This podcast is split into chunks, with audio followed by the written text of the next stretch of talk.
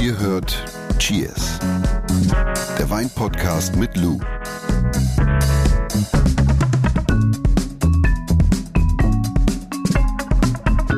Ich muss ehrlich sagen, so ein bisschen neidisch bin ich schon. Auf was denn? Naja, wir sehen uns ja einmal die Woche, aber ich, ich habe so das Gefühl, dass du wirklich, du hast, du hast den absoluten Traumjob. Hab ich auch. Ist wirklich so. Naja, du hättest ja mit deiner Ausbildung als Sommelier etc. hättest ja auch irgendwo in eine Spitzengastronomie gehen können. Dann bist du immer am gleichen Ort. Aber du hast dir was ausgesucht. Du reist, du isst, du trinkst. Was will man eigentlich mehr? Oder? Ja. So ein bisschen so Urlaub. Perfektion. Jeder, jeder Tag ist Urlaub. Nein. Es ist ich Perfektion. arbeite auch richtig hart am Laptop, hör mal. Nee, nee, das habe ich gar nicht in Frage gestellt. aber das ist, nein, aber das ist tatsächlich so, du kannst ja mehr oder minder entscheiden, wo du dann arbeitest. Das stimmt, ja. Also das war auch eigentlich immer so das Ziel, dass ich von überall aus. Gut, wenn wir jetzt natürlich jetzt hier aufnehmen, natürlich hast du auch immer Ort, ortsgebundene Termine. Oder die Reisen werden dir vorgeschrieben. Oder die Reisen werden mir vorgeschrieben. Furchtbar. Ist das Ehrlich gesagt, echt. absoluter. Horror. Du machst die Flasche schon auf. Die Äh, Flasche, Wir ne? kommen nämlich zum Fläschchen der Woche. Der Wein der Woche. Also wir sprechen heute übrigens äh, in dieser Folge über eine Rebsorte, die unfassbar vielfältig riecht und unfassbar vielfältig schmeckt, finde ich. Ja? Chardonnay. Ja, finde ich schon. Chardonnay, stimmt. Ja, Es ist so eine, ja, es ist so eine Rebsorte, mit der man sehr viel anstellen kann. Auf der einen Seite ist sie aromatisch verhalten. Mhm. Das heißt, sie kann das oben liegende Terroir sehr gut zum Ausdruck bringen. Und auf der anderen Seite kann man mit ihr auch sehr viel Schabernack im Keller treiben. Also Kleinholz, Ausbau, BSA, Feinhefelager, Versekten etc. pp. Aber da sprechen wir gleich noch drüber. Aber ja, dementsprechend vielfältig. Dementsprechend haben wir genau das im Glas, ne? Ein Chardonnay. Genau. Von Robert Weil Junior. 2021er Chardonnay, trocken ausgebaut aus Rheinhessen. ja. Trocken ausgebaut. Ich finde, das, was so typisch ist und eigentlich auch charakteristisches Merkmal für die Rebsorte, ist immer so ein bisschen Zitronenzeste, saftige, so, so Ananas. Mal mehr, mal weniger. Ich finde auch hier so ein bisschen äh, so, so Sternfrucht. Boah, das war immer früher in der Gastronomie. Kennst du das noch? So bei jedem Eisbecher lag so eine Sternfrucht drin. Ja, und auch auf jedem Brötchen immer morgens. Das Echt? finde ich ja furchtbar. Oh, habe ich das mal- ja, aufgeschnitten. Kennst du dich? Das ist ein ganz anderes Thema, aber Ist egal. also Früchte auf Käsescheiben legen, ja. ne? so oh, so eine Erdbeere. Riesenfold, ne? Mhm. Aber Sternfrucht war echt, das- ich weiß auch nicht, warum es da gab es irgendwie mal so einen Hype. Das weiß ich noch. Das hatten wir überall, diese blöde Sternfrucht. Ja. Aber die hat ja auch dieses leicht zitrische, die Sternfrucht, dieses knackige, ne? Aber es ist auch so Sternfrucht, genau. Aber auch Äpfel, genau. Ja, so, ja, so genau, richtig so Äpfel. Mhm. grüne Äpfel. Stimmt, grüne Und Apfel. ich finde es sehr Klarheit im Glas. Ne? Mhm, Das ist schon sehr klar. Prägnant. Und obwohl Chardonnay eigentlich nicht so der Säurebomber ist, ist sie trotzdem sehr präsent jetzt hier, die Säure. Aber sie ist feingliedrig, also sie macht wach, aber sie ist nicht in Frisch. your face. Ja, ja. Ist Ja, frisch, frisch, aber frisch, ja. nicht unangenehm. Ne? Also Genau. es ist trotzdem noch, es ist noch trotzdem, ja, es ist, hat eine Eleganz auch noch ein bisschen. Ja, und also gerade so ein Basis-Chardonnay, das finde ich ist halt immer so ein verlässlicher Buddy, ne, so zu Risotto oder mm, Frühlingsgemüse, mm, Brie. Mhm. Und wenn ich nicht koche, kann ich ihn trotzdem trinken. Und wenn du nicht kochst, dann ist immer die Frage nach dem Essen nochmal klar, kannst du dir natürlich auch solo, äh, solo einschenken.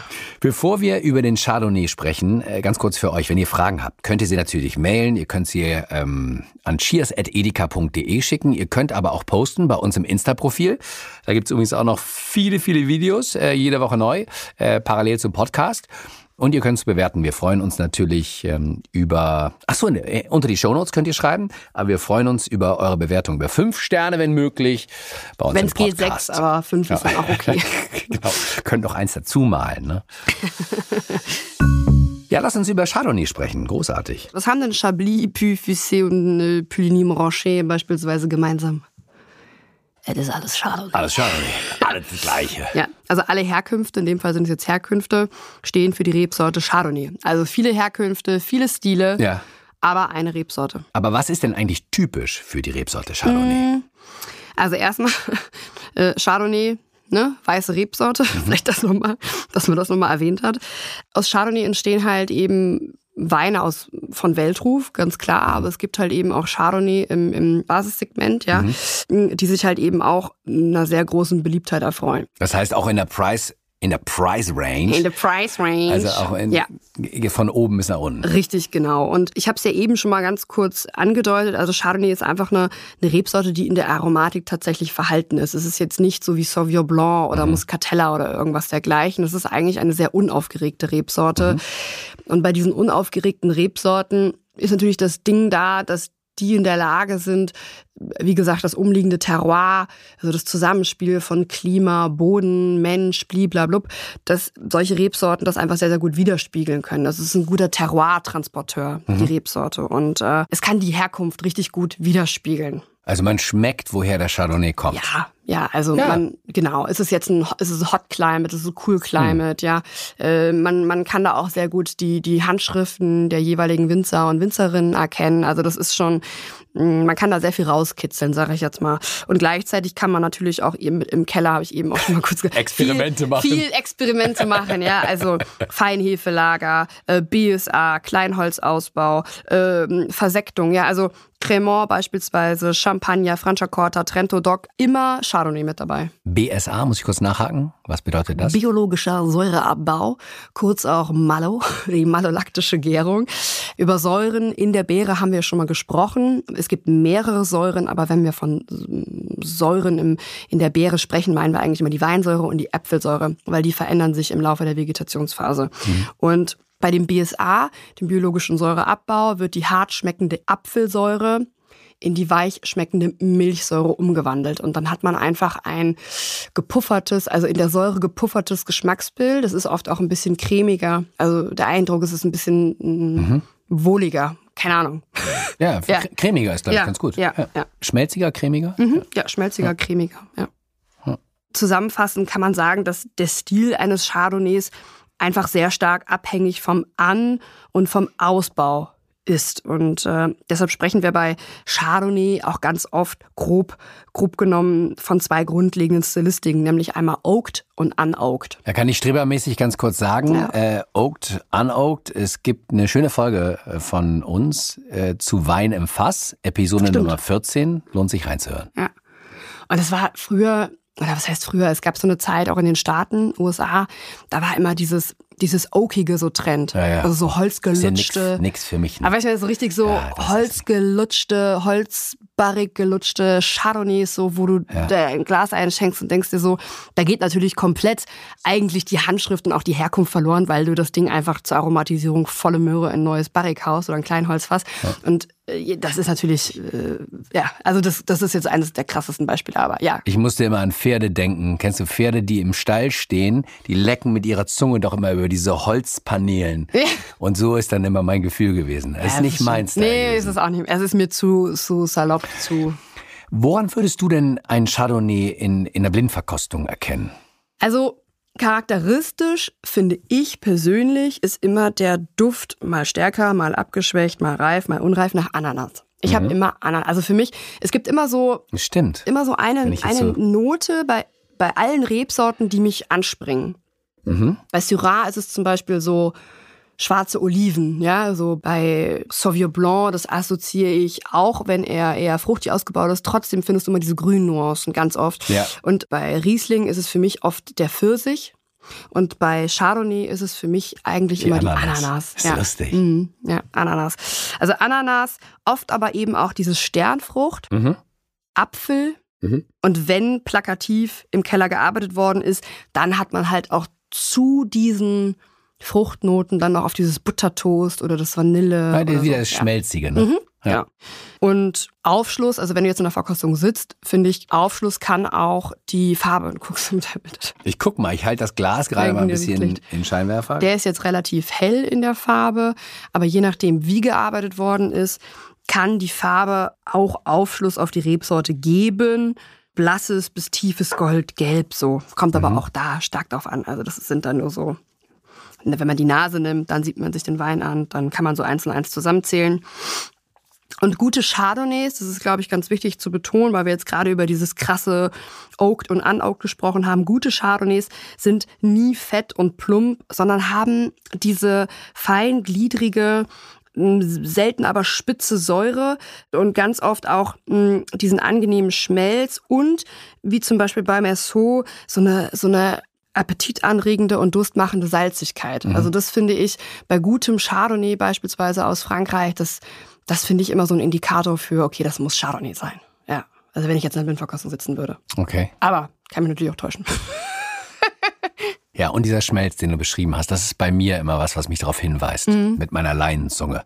Ähm, Chardonnay rules worldwide, kann man sagen. Ne? Ja. Aber gibt's bestimmte Hauptanbaugebiete für Chardonnay? Also Chardonnay, wie du richtig gesagt hast, wächst wirklich fast überall von Basic über mittleres Segment bis High Class, mhm. Bar Weltrufweine.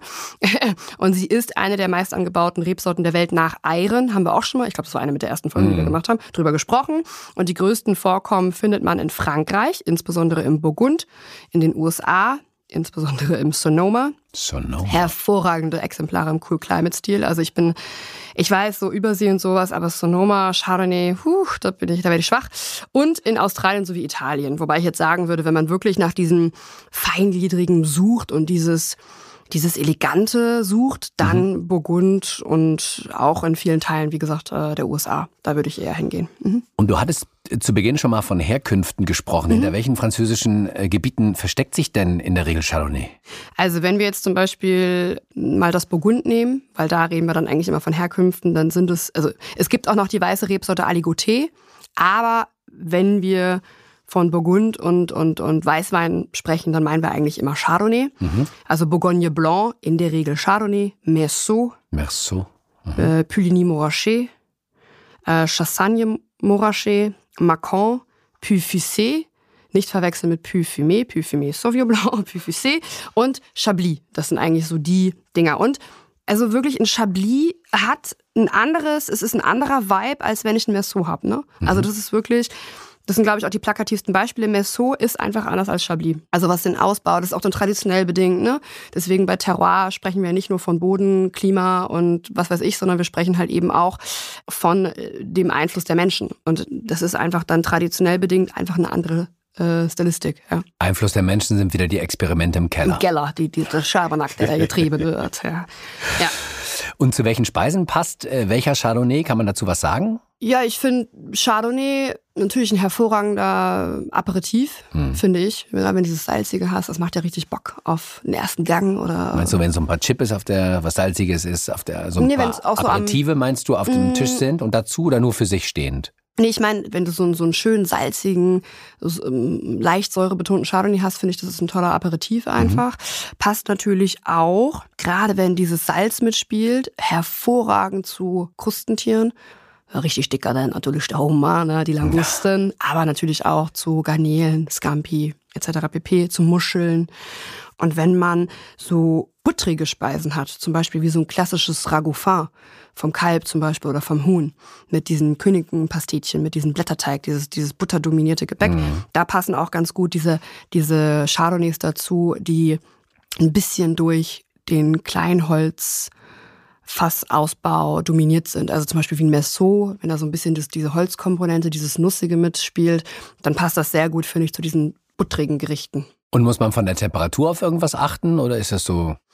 Nee, das würde ich auch sagen, kommt auf den Chardonnay-Typ an. Das geht von klatschkalt bis mehr in Richtung hm. Temperatur. Das kommt immer so ein bisschen auf den Chardonnay-Stil an. Weil ich ja. finde immer diese Schmelzige, ne? das mm. kommt dann erst so yeah, richtig yeah, durch, wenn er ein bisschen ja. Nicht mehr so eiskalt. Ja, ist, ich würde ne? den auch so auf so 14, 14 Grad oder mal mit 12 anfangen und dann lieber noch ein bisschen Temperatur im Glas geben. Auf der anderen Seite, wenn ich natürlich ein, ein Champagner habe, ein Blanc de Blanc aus 100 Prozent, zum Beispiel Chardonnay, dann natürlich ab aufs Eis oder frisch aus dem Kühlschrank. Ja, nee, aber ja, ja, der Chardonnay kompakt zusammengefasst, den gibt's gleich. Äh, jetzt drehen wir mal wieder das große ABC-Rad und gucken ins Weinlexikon. B heute wie Blindverkostung. Blues Weinlexikon. Du hast es eben schon, wir haben es eben schon mal ganz kurz drüber gesprochen, Ja. wie man eigentlich so einen Wein in der Blindverkostung erkennt. Und eine Blindverkostung ist immer eine Weinprobe, bei der keinerlei Informationen über den Wein bekannt sind. Dann gibt es noch die Halbblindverkostung und da weiß ich zumindestens zum Beispiel, um welche Rebsorte es sich handelt. Also wir haben eine Blindverkostung, aber wir wissen, es steht unter dem unter dem Stern Riesling, ja.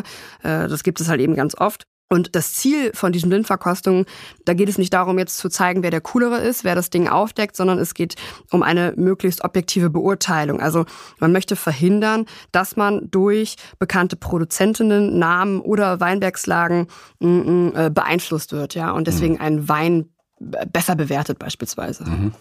Also auch Stichwort hier wieder, wenn wir jetzt weggehen von diesen professionellen Blindverkostungen, Etikettentrinker, ne? Ja, warum schmeckt dir der Wein? Ja, weil das, weil ich weil Etikett, keine Ahnung, der Wein kostet keine Ahnung wie viel und das trink, also ja, wie hast du doch auch mal so schön gesagt, es gibt doch auch die die Auto die Auto-Etikettenfahrer. Ach so, ja, ja, genau. Ja. Das ist ja, das das möchte man halt eben ausschließen. Schenkt doch noch mal ein bisschen was von unserem Wein der Woche ein. Äh, In der Zeit fange ich mal an mit der Zusammenfassung in Sachen Chardonnay.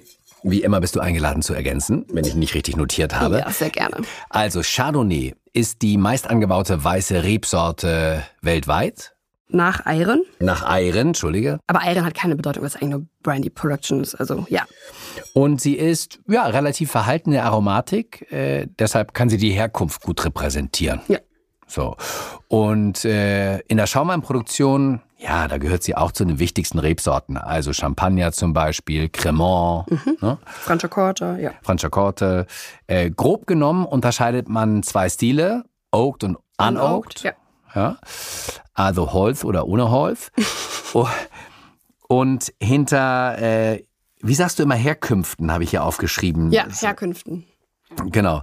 Da gibt's einige weltberühmte. Ja, zum Beispiel äh, Chassagne Montrachet, Pliny Montrachet, Merceau Chablis, Immer Macon, Chardonnay. immer Chardonnay. Dahinter ist immer Chardonnay. Ja. Und ganz wichtig finde ich auch noch, äh, für viele Winzer ein sehr beliebter Wein, weil es der Wein für die Geheimexperimente im Keller ist. Ja, man kann da ganz gut rumspielen. Ja. Ja, komm, wir stoßen nochmal an. Ja. Das war schon wieder. Ähm, Hat mich gefreut. hören uns Hör nächste Junge. Woche wieder. Ja. Cheers. Cheers. Dieser Podcast wird euch präsentiert von Edeka. Wir lieben Lebensmittel.